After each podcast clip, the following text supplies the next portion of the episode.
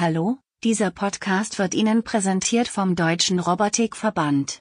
Viel Vergnügen beim Zuhören. Robotik in der Industrie.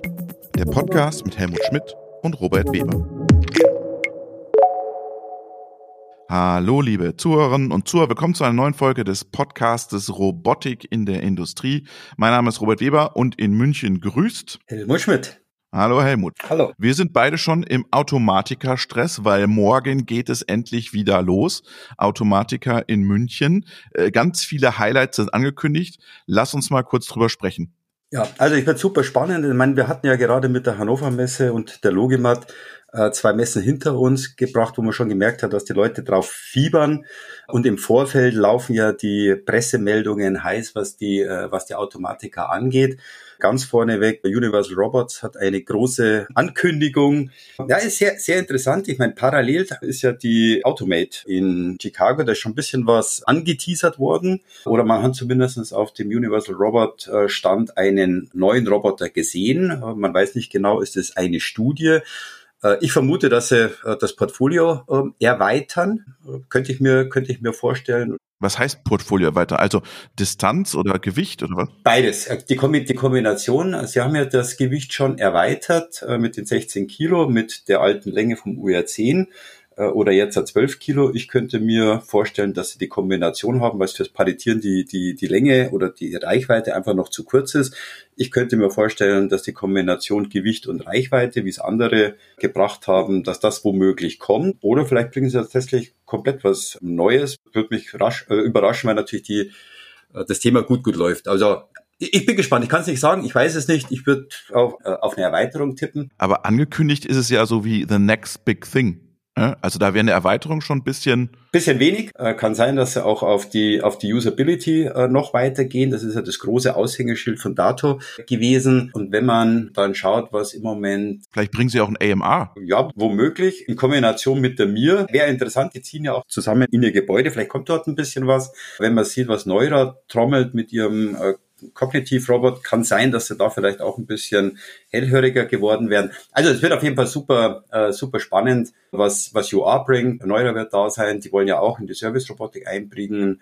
Äh, Agile wird voraussichtlich erstmalig ihren neuen, also Agile Robotics, das erste äh, Einhorn, wird da sein. Franka hat ihren Industrieroboter äh, auf der Hannover Messe vorgestellt äh, Robco äh, wird da sein. Also ich glaube, das wird eine gewaltige, äh, eine gewaltige Messe. Deswegen Empfehlung an alle, hört euch noch mal rein, hört euch das an. Und weil natürlich auch ein Thema ist, wir hatten jetzt viele tolle äh, Startups bei uns. Deswegen sage ich auch Gratulation zum Marc Schöneich. Äh, das ist ja der CEO und Gründer von InnoSize. Haben wir damals schon gemunkelt, dass Schunk da ein, weißt Ja, genau. Das ist eine der Neuigkeiten. Schunk ist halt strategischer, nicht nur als Kunde, sondern mittlerweile als strategischer Investor mit eingestiegen für diesen sogenannten Ateso-Greifer, der auf Gecko-Technologie ist. Also auch der Marc äh, wird natürlich auf der Automatik sein und viele andere auch.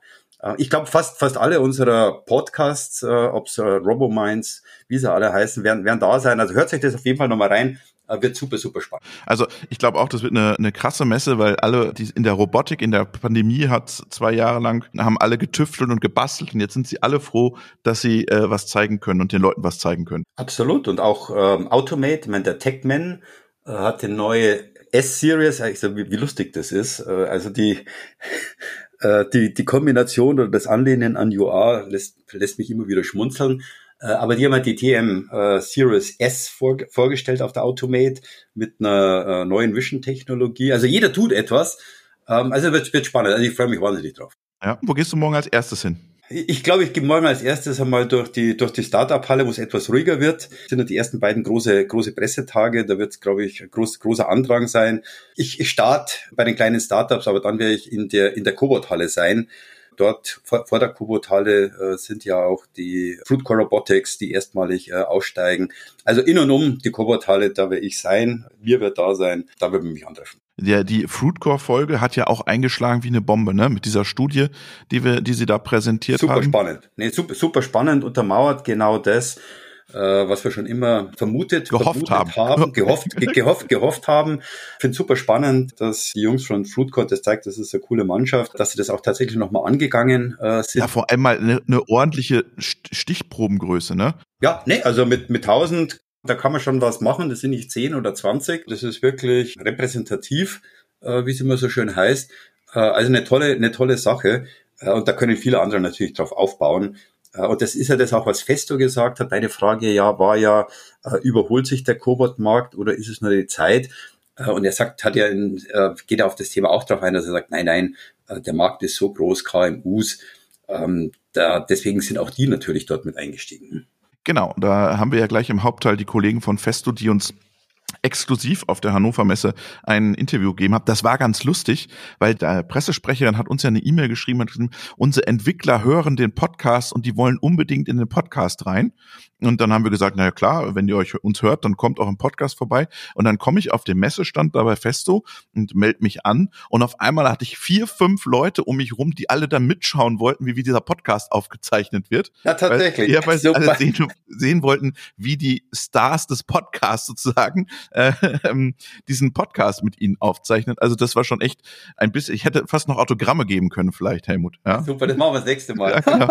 Nein, so schön, freut mich zu hören, dass sich das so positiv für uns beide entwickelt. Ja, absolut. Also ich war wirklich geflasht, weil Festo ist jetzt ja auch nicht ein Wald- und Wiesenunternehmen und äh, dass die sagen, naja, wir hören das und äh, das interessiert uns. Und dann hatten sie nämlich noch auf der Hinfahrt zur Messe die Folge gehört mit der Studie von Fruitcore.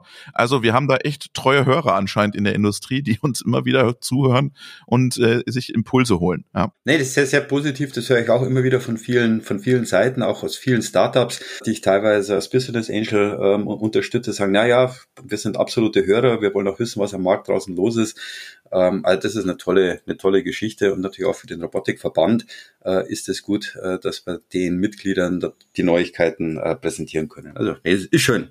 Und jetzt machen wir keine Selbstlobpudelei mehr, sondern wir gehen jetzt in die Technik rüber zu Festo. Ich habe das Interview geführt, ich habe es dir vorher rübergespielt, dass du mal reinhörst. Ich mache noch mal ganz kurz, äh, weil das kommt im, im Interview nicht so rüber, ganz kurz die Hard Facts, damit das alle noch mal mitkriegen. Also Festo, pneumatischer Cobot, kommt mit einem größeren Fuß, in dem die Technik verbaut ist. Also Schaltschrank AD geht darauf ein. Steckverbindungen ermöglichen durch Ad-Hoc-Einsätze ohne lange Umrüstzeiten ist das Versprechen. Traglast von drei Kilo, Reichweite 670 Millimeter. Mehr Reichweite könnte später kommen, gebe auch drauf an. Wiederholgenauigkeit von 0,3 Millimeter. Ist ein bisschen anders zu den dänischen Kollegen, ne? Die haben ein bisschen mehr. Der UR10E, glaube ich, hat bis 12,5 oder so. Korrigier mich. Mhm. Ja, 12,5. Und du hast dann nämlich gesagt, hey Robert, du hast gar nicht zur äh, Usability gefragt. Genau, mir ist aufgefallen, dass wie ist die Bedienung und das ist ja die große Unterscheidung der, der Cobots, glaube ich, das ist der Matchwinner, nicht die Hardware, sondern es ist wirklich die Bedienung, die Bedienoberfläche und das wäre die Frage, wie machen sie denn das? Ja, und das habe ich vergessen zu fragen, erkläre ich aber jetzt im Nachhinein. Mich erinnert die Bedienoberfläche ganz stark an die Franka-Oberfläche. Ich habe ja mal die Franka-Oberfläche vor anderthalb Jahren selber getestet in München. Gibt es auch ein Video, packe ich in die Show Notes. Erinnert mich ganz stark daran. Also äh, die Programmierung ist sehr, sehr vergleichbar mit der Franka-Bedienoberfläche. Super, das wird spannend, wird, wird sein, ob sie dann auch so einen ähnlichen äh, App-Baukasten mit, mit aufbauen, weil Programmierung ist das eine, es geht ja dann weiter, wie kann man das wirklich ergänzen? Äh, also man wird man, man wird sehen.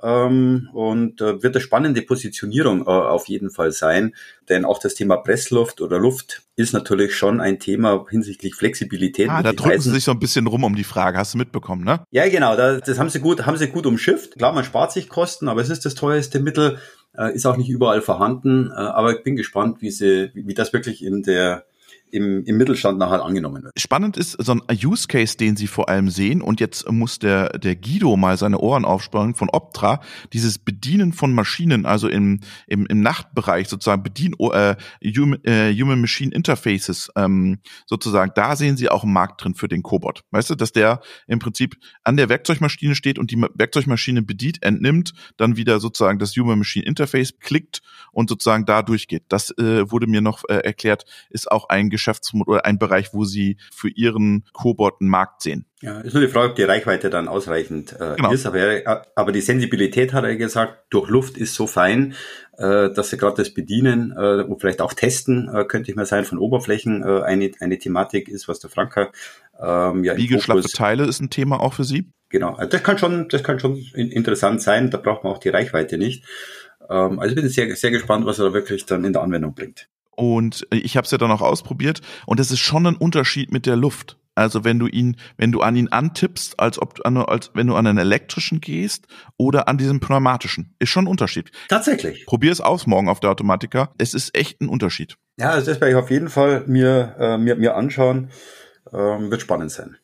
Sehr schön. So, und wir gehen jetzt in den Hauptteil mit Festo. Wir wünschen euch allen eine super gute Messe, viele neue Ideen für eure Fertigung, für eure Produktion und äh, wir verabschieden uns und hören uns dann in zwei Wochen wieder. Und da haben wir was Spannendes, nämlich da haben wir die äh, Yuanda äh, zu Gast und die Yuandas werden uns berichten, was sie eigentlich vorhaben. Sind die auf der Automatika schon, oder? Ich glaube schon. Ich bin mir tatsächlich nicht ganz äh, sicher. Die sind ja gerade in der Neu Neuentstehungsphase. Äh, ich vermute ganz stark, dass sie da sind. Ich weiß aber tatsächlich nicht. Aber wir werden Sie fragen, wenn Sie da waren, wie es war und wenn Sie nicht da waren. Ja, doch, da sind Sie. Yuando Robotics sind auch da. Also die könnt ihr auch direkt vor Ort besuchen. Von daher ähm, könnt ihr sofort fragen, was Sie vorhaben oder ihr hört es danach bei uns im Podcast. Vielen Dank, Helmut, und schöne Grüße nach München. Super, vielen Dank, wünsche dir was. Dankeschön, ciao. So, ich sitze jetzt hier mit Michael Hartmannsgruber von Festo. Hallo, Herr Hartmannsgruber. Hallo, Herr Weber, ich grüße Sie. Und mit Christian Tarragona, auch von Festo. Hallo. Hallo. Sie zeigen auf der Hannover Messe den ersten pneumatischen Cobot. Jetzt ist natürlich meine Frage, wir hatten vor zwei, drei Folgen das Thema Cobots sind nur eine Übergangstechnologie zur Vollautomatisierung. Lohnt sich das noch, Cobots zu bauen jetzt? Ja, eigentlich ähm, auf jeden Fall. Und ich würde auch nicht sagen, dass es eine Übergangstechnologie ist. Es ist einfach eine Technologie, die eigentlich sehr gut die Automatisierung ergänzt. Was macht einen pneumatischen Cobot so besonders? Ja, das Interessante am pneumatischen Cobot ist, da es mit der Pneumatik läuft, mit Luft. Luft ist ähm, nachgiebig. Das gibt uns ein paar Vorteile, was jetzt Kollision zum Beispiel angeht. Wenn der Roboter oder der Cobot, unser Cobot mit dem Menschen kollidiert zum Beispiel, ist es einfach so, dass die Kollisionsenergie, die übertragen wird, dann auch deutlich geringer ist. Das liegt dass wir daran, dass wir pneumatische Direktantriebe haben. Das sind zwei Kammern, da geht Luft rein, Luft raus. Aber letztendlich ist da kein Getriebe dazwischen, keine Motoren, die noch ein äh, zusätzliches Moment bringen. So gesehen ist die Struktur einfach entkoppelt. Das heißt, heißt, die effektive Masse, die so auf einen trifft, ist deutlich, deutlich geringer. Und dann haben wir noch den Vorteil beim pneumatischen Cobot, wir haben keinen Schaltschrank. Das heißt, alles, was man braucht, ist wirklich nur den Arm und natürlich eine Druckluftversorgung und eine 24 Volt Spannungsversorgung. Und das ist auch etwas, was unsere Kunden beispielsweise sehr, sehr gerne ähm, sehen, weil sie einfach sehr beengte Verhältnisse haben in der Produktion, in der Maschine und deshalb ist das Einsparen von dem externen Kabinett auch eine tolle Sache. Und das bringt auch die Möglichkeit der, der, der Pneumatik.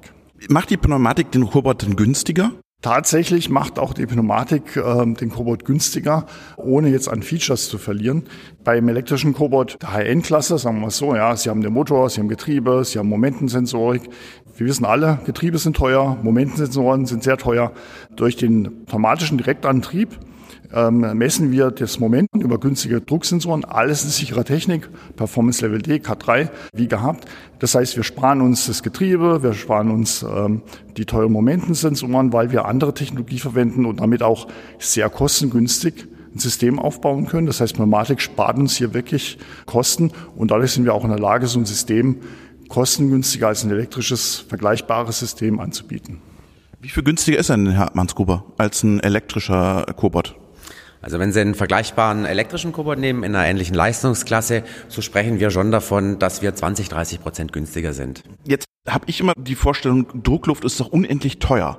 Äh, wir sprechen über Energieeffizienz und Druckluft kostet viel Geld. Wie rechnet sich das dann? Das ist korrekt. Jetzt muss man aber auch verstehen, der pneumatische Roboter, wenn eine Position hält, verbraucht keine Energie, der elektrische verbraucht einmal haltende Energie. Das heißt, es hängt je nach Zyklus ab, wie die Unterschiede sind. Es ist richtig, dass die Pneumatik natürlich energieeffizient eingesetzt werden müssen. Drücke können abgesenkt werden. Wir müssen äh, unnötige Verbräuche reduzieren. Die Mehrverbräuche werden aber durch den Preisvorteil nicht kompensiert. Überkompensiert. Ja, auch interessant, ja. Und das ist, ähm, äh, man stellt sich bei Pneumatik und auch vielleicht bei einem äh, Festo-Kubot vor, das ist eine Art Piff-Puff, ist es aber nicht. Ja, Festo ähm, ist im Besitz von wahnsinnig toller, wirklich, wirklich sehr guter Regelungstechnologie, basierend auf sogenannten Piezo-Ventilen. Das heißt, es sind Piezo-Kristalle oder Piezo-Bieger, die man sehr hochgenau und fein den pneumatischen oder den Massenfluss der Luft einfach, einfach regeln kann. Und das macht es auch wieder energieeffizient, ja. Das sind Keramiken oder was sind das? Das sind Keramiken, genau. Piezo-Keramiken, die über, über eine Hochspannung angeregt werden mit einer sehr geringen Masse. Deshalb können wir ja auch unheimlich gut regeln. Und das ist wirklich auch ein Kernnauhaufen von Festo, das genau zu beherrschen. Aber wie gesagt, das macht es auch möglich, die Luft so effizient wie möglich, den Druck so effizient wie möglich einzusteuern oder zu regeln. Und damit ist, also ist gar kein Vergleich zu einer klassischen äh, Pneumatik, wo man einfach äh, Luft rein und verschiebt sich ein Zylinder. Das ist tatsächlich von der Energie sieht nicht besonders, nicht besonders toll, aber durch diese Piezo-Technologie, mit der es überhaupt erst möglich ist, so einen Roboter zu machen, da sind wir auch unheimlich effizient, was jetzt die ähm, Energie oder die Druckluftversorgung angeht. Jetzt würde mich interessieren, das hört sich nach ganz viel Technologie an, die Sie eingebaut haben. Wie wartungsfreundlich ist das ganze System dann? Oh, sehr, wartungs, sehr wartungsfreundlich. Also wir haben eigentlich auch die Lebensdauer ausgelegt wie im äh, elektrischen Roboter, ja, und ist eigentlich auch dafür ausgelegt, wartungsfrei zu sein, ja, für die, für die vier Jahre, 30.000 Stunden, die wir anstreben. Wer, wer soll den kaufen? Klassische äh, Automatisierungskunden, die Aufgaben haben vom einfachen Materialhandling, von Pick-and-Place-Aufgaben. Das heißt, ähm, wir haben ja vorher auch gesprochen, Teilautomatisierung von gewissen Vorgängen, wo der Mensch in der Umgebung noch äh, arbeitet. Und auch eingangs die gestellte Frage, es wird immer eine Vollautomatisierung und immer eine Teilautomatisierung geben. Wir glauben nicht daran, dass alles in Richtung Vollautomatisierung geht. Und dahingehend ist auch die Berechtigung und werden die Kunden dort sein, wo auch heute Vorgänge dem Menschen unterstützt werden werden, abgenommen werden, damit der Mensch sich auf höherwertige Tätigkeiten konzentrieren kann. Wenn ich das richtig verstanden habe bei der, bei der Pressekonferenz, der Vertrieb läuft ja über Festo direkt, nicht über Integratoren. Das heißt, Fokus ist eher die bestehende Kundschaft also der bestehenden Kundschaft können auch Systemintegratoren und Distributoren. Ja. Also Festo ähm, hat natürlich eine starke Vertriebsmannschaft und ein starkes äh, Kundennetz, aber wir werden auch, ähm, weil auch in unser Kundenumfeld eben auch Systemintegratoren und Distributoren äh, reinfallen, ähm, die werden wir natürlich auch verwenden, ja, als Multiplikatoren. Ja. Weil das, die größte Herausforderung, glaube ich ja, dass man Cobots in den Markt bringen muss, wenn sie an, an Mittelständler, an kleine, dass man an diese Unternehmen rankommt, weil die sagen, der große Festo, der, die sind viel zu groß für mich. Ja, nee, will ich gar nicht sagen, weil man sagt mir immer, ich bin jetzt seit drei, über drei Jahren bei Festo, äh, Festo hat 300.000 Kunden und da ist viel kleine mittelständische Unternehmen dabei und die schätzen Festo und auch die Nähe, die, die, die Festo erzeugen kann, auch als, als Familienunternehmen, da, da ist einfach Festo auch ein toller, äh, ein toller und ein nahbarer Brand. Und die können wir, die können wir damit auch sehr gut erreichen, ja. Das ist eigentlich auch das Schöne an Festo, dass wir einfach einen globalen Marktzugang haben, dass wir diesen Kundenkreis haben, gerade in, in Richtung auch ähm, KMU aber dass wir neben dem Roboter, ein Roboter allein macht ja noch nicht die Applikation aus. Ja. Da gibt es ja noch Linearachsen und allem, was dazugehört. Es sind alles Themen, die auch Festo anbieten kann. Das heißt, wir denken schon eher, eher holistisch an die Applikation. Ja. Und der Roboter ist eine, wenn auch sehr wichtige Komponente. Jetzt, wenn wir auf den Markt schauen, da gibt es Vergleichs-Cobots, die eine größere Reichweite haben. Hier auf der Hannover Messe, ein gegenüber, stehen die Kollegen von Kasov und Bosch Rexroth, die können eine höhere Reichweite. Ist da noch mehr denkbar bei Festo? Ja, denkbar ist immer. Die, die Pneumatik hat tatsächlich da auch ihre Grenzen. Wir sind jetzt momentan beim 3 Kilo äh, Payload-System mit 670 Millimeter Reichweite. Das kann man noch ein bisschen rausschieben, aber wir werden, wir werden niemals ähm, einen pneumatischen Roboter machen mit einem Meter, niemals sollte man nie sagen, ja. Aber 1,20 Meter Reichweite mit einer Payload von 5 oder 10 Kilo, das ist für eine Pneumatik schon eine Herausforderung. Ja, da kommt man eigentlich, eigentlich auch an Grenzen. Das ist da, wo man eigentlich eher auch, wir eher dann in elektrische Systeme denken. Das heißt, es gibt bald auch einen elektrischen Cobot von, von Festo? Das ist eine gute Frage, kann ich nicht beantworten. Darf ich nicht beantworten. Dürfen Sie nicht beantworten. Okay, Herr Hartmanns Gruber, wollen Sie es beantworten? ähm, wenn der Herr Tarragona sagt, dass die die Erweiterung nach oben mit den größeren Payload-Gebiete pneumatisch nicht möglich ist, dann würde ich die Wahrscheinlichkeit nicht ausschließen, dass wir in die elektrische Robotik gehen. Aber wir kennen, wir kennen das Geschäft sehr gut, das Handlingsgeschäft. Wir kommen ja von, von den Achsen, von den pneumatischen Antrieben und wir haben auch sehr genau analysiert, äh, wo denn die meisten Anwendungsfälle liegen in, bei unseren Kunden, bei unseren heutigen Lösungen und da sind wir mit einem 3 Kilo Payload mehrheitlich gut vertreten.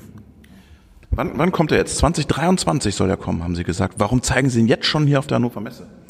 Ja, da, tatsächlich kommt er 2023. Wir zeigen ihn jetzt auf der Hannover Messe, einfach weil wir wissen, dass auch die Kunden Zeit brauchen. Ja, also viele, die jetzt in die roboterbasierte Automatisierung einsteigen, auch äh, sehr viele Kunden von Festo eben, die, die wollen das System jetzt sehen, die machen sich dann Gedanken, äh, wie sieht ihre Applikation aus, ja, ist es dann eher ein Greenfield oder ein Brownfield-Ansatz. Das heißt, die, die brauchen auch einfach ihre, ihre Zeit und ihr, und ihr Vorlauf.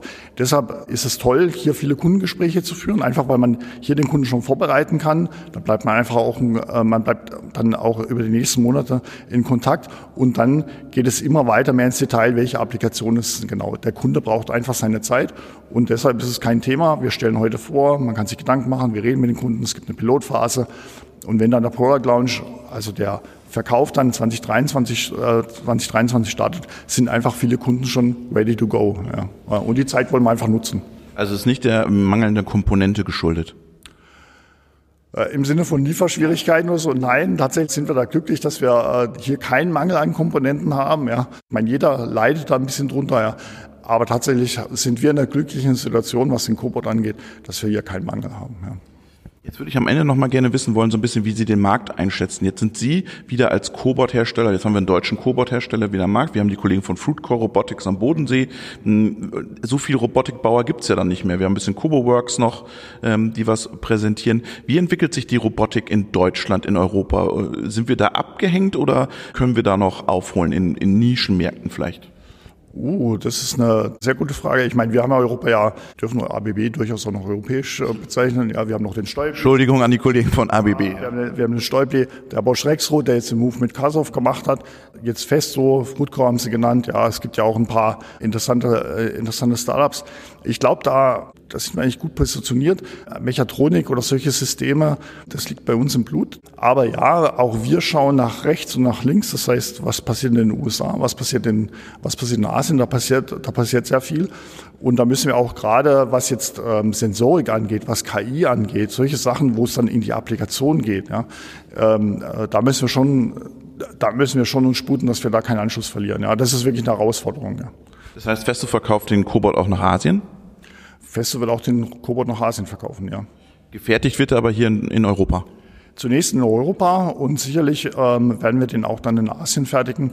Einfach in den Märkten, wo wir dann dran sind. Festo ist global aufgestellt. Wir haben Werke in, in, in China, wir haben Werke in Europa natürlich, auch in, auch in den USA. Und da können wir eigentlich recht flexibel, flexibel reagieren. Sie haben das gerade das Thema KI angesprochen. Das haben Sie auf der Pressekonferenz auch schon mal so ge, gedroppt, dass 2023 danach so Kits kommen oder Erweiterungen im Bereich KI. Was kann man sich da erwarten? Ja, eine Sache, die immer klassisch ist, ist das Thema Binpacking, äh, wo wir einfach gesehen haben, auch mit, mit sehr guten Kunden von Festo, wo, wo man einfach eine Kamera haben möchte und möchte eigentlich keine Position mehr groß einteachen, ja, sondern möchte eigentlich dann intelligent greifen von bekannten und unbekannten Objekten. Das ist so eine erste Phase, die man reinbringt. Wir werden aber auch noch ein paar Überraschungen haben, auch was einer meiner Lieblingsworte biegeschlaffe Teile angeht. Ja, oh ja, das mag ich dann immer, ja, wie man da umgeht. Da werden wir nächstes Jahr noch, glaube ich, vieles, äh, vieles zeigen können, weil wir auch sehen, dass es sehr wichtig ist. Einfach weil es ist nicht der Roboterarm, es ist, äh, es ist die Applikation. Und wenn ich auch nochmal zum Anfang Ihrer Ausgangssituation angehen darf, okay, ist, ist es eine Übergangsphase? Für uns ist der Robot oder kollaborative Systeme das Thema kollaborativ, Mensch arbeitet mit Maschine, alles schön und richtig. Aber was wir wahrnehmen, Michael, du korrigierst mich, äh, was wir halt wahrnehmen, das Easy to Use steht eigentlich im Vordergrund. Ja. Die kleinen mittelständischen Unternehmen, die mehr und mehr in die roboterbasierte Automatisierung wollen, die lieben Cobots, keinen Schutzzaun, man kann Hand führen, der ist nahbar. Ähm, da geht es eigentlich gar nicht darum, dass man, dass das Thema Kollaboration im Vordergrund steht, sondern das, das Kollaboration ist da eher ein Mittel im Thema Easy to Use. Und das ist eigentlich der wichtige Aspekt. Und mit KI und, und Vision und Sens also Sensorik kann man auch viel machen. Aber äh, wo wir auch glauben dran, dass das ein ganz großer, dass, dass man einen ganz großen Schritt machen muss, ist einfach, äh, wie kann ich es auch hier für den Anwender einfacher machen? Ja?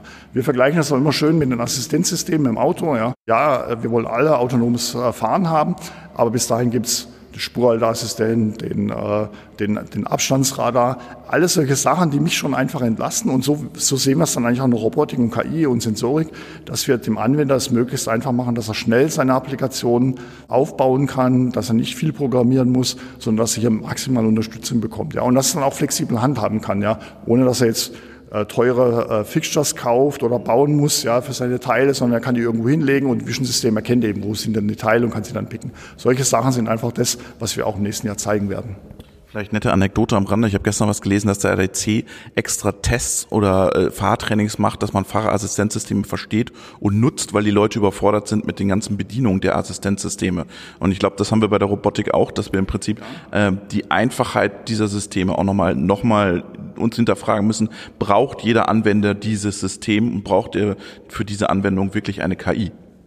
Ja, völlig, also völlig richtig. Ja, also man kann es natürlich auch absolut übersteuern. Ja, und es geht ja nicht um KI, es geht auch nicht um Kollaboration, es geht auch nicht um Vision. Ja, es geht immer um die Applikation, um eine Applikation schnell zum Laufen zu bringen. Ja, viele Kosten stecken ja eben gerade im Aufbau der Applikation drin. Ja, da auch wenn wir ein kostengünstiges System haben, was echt vielen hilft. Ja, aber äh, wenn man den Gesamtkosten sieht, um eine Applikation mal zum Laufen zu bringen, ja, da ist der Roboter schon ein signifikanter Teil, aber nicht der Hauptteil. Ja, die Kosten entstehen ganz woanders. Ja, in der Programmierung, im Verständnis. Ich brauche Fachpersonal und und und da müssen wir eigentlich angreifen. Das ist da auch, wo einfach ähm, auch eine KI und das Thema Vision oder Sensorik einfach ein Mittel zum Zweck sind, um eben hier die Inbetriebnahmezeiten Programmieren so einfach wie möglich zu machen, so kurz wie möglich zu machen, äh, um einfach einfach Zeit und Kosten, damit auch Kosten zu sparen. Ja, und damit auch Robotik anwendbarer zu machen. Ja, gerade für die kleinen mittelständischen Unternehmen.